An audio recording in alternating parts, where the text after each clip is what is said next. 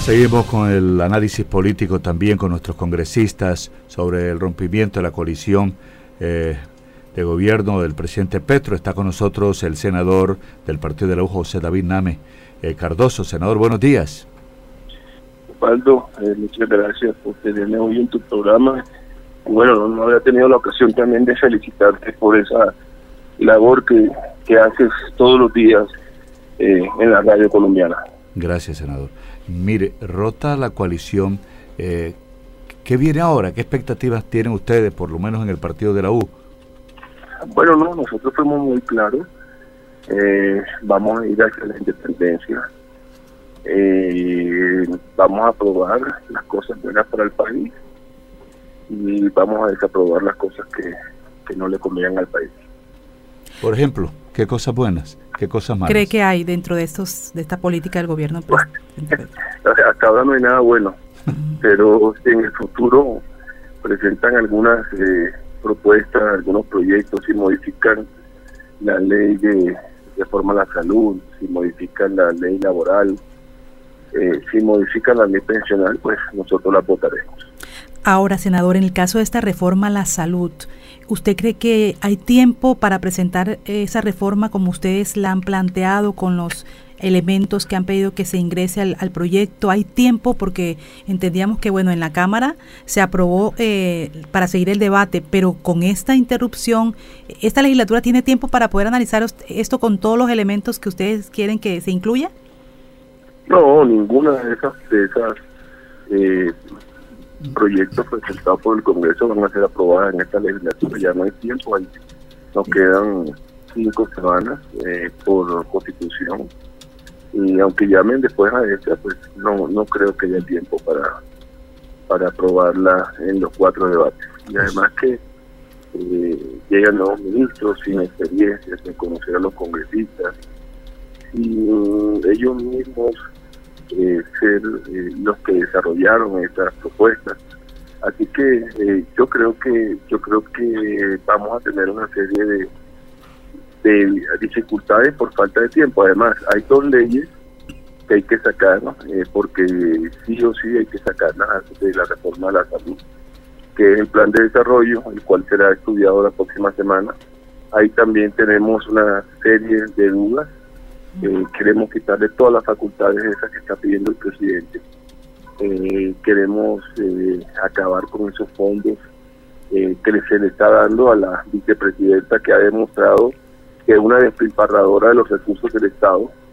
Entonces, yo creo que el debate va a ser muy amplio, muy largo y, y no, no vamos a poder sacar esa reforma.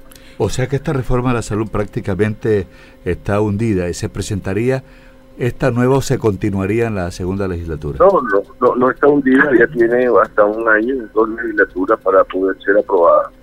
Así que se puede seguir estudiando el próximo semestre. En cuanto al Plan Nacional de Desarrollo, lo que está presionando la costa y ustedes como parlamentarios, lo que la costa necesita, lo que los departamentos de la región Caribe requieren, eh, ¿están ya incluidos? ¿Faltan otros? ¿Hay tiempo todavía?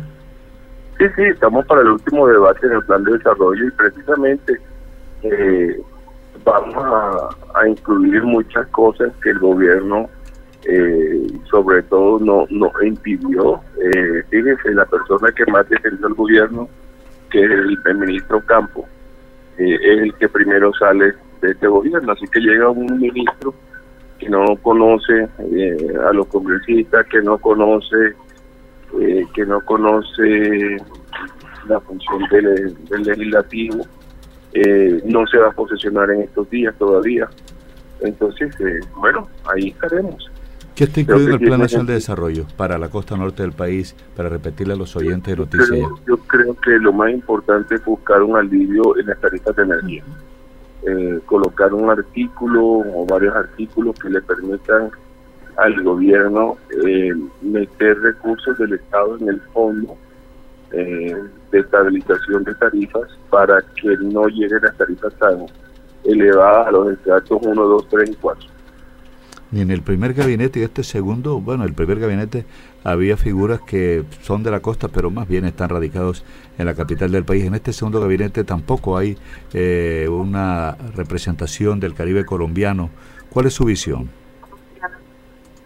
Osvaldo, es que si te das cuenta, eh, el presidente eh, sacrifica a, sus amigos, a la ministra de, de Salud inclusive, la sacó y le nombró a quien la quien la votó a ella durante la, alcaldía de él, de Gustavo Petro. Entonces, eh, realmente uno con el presidente no sabe qué esperar, ¿no?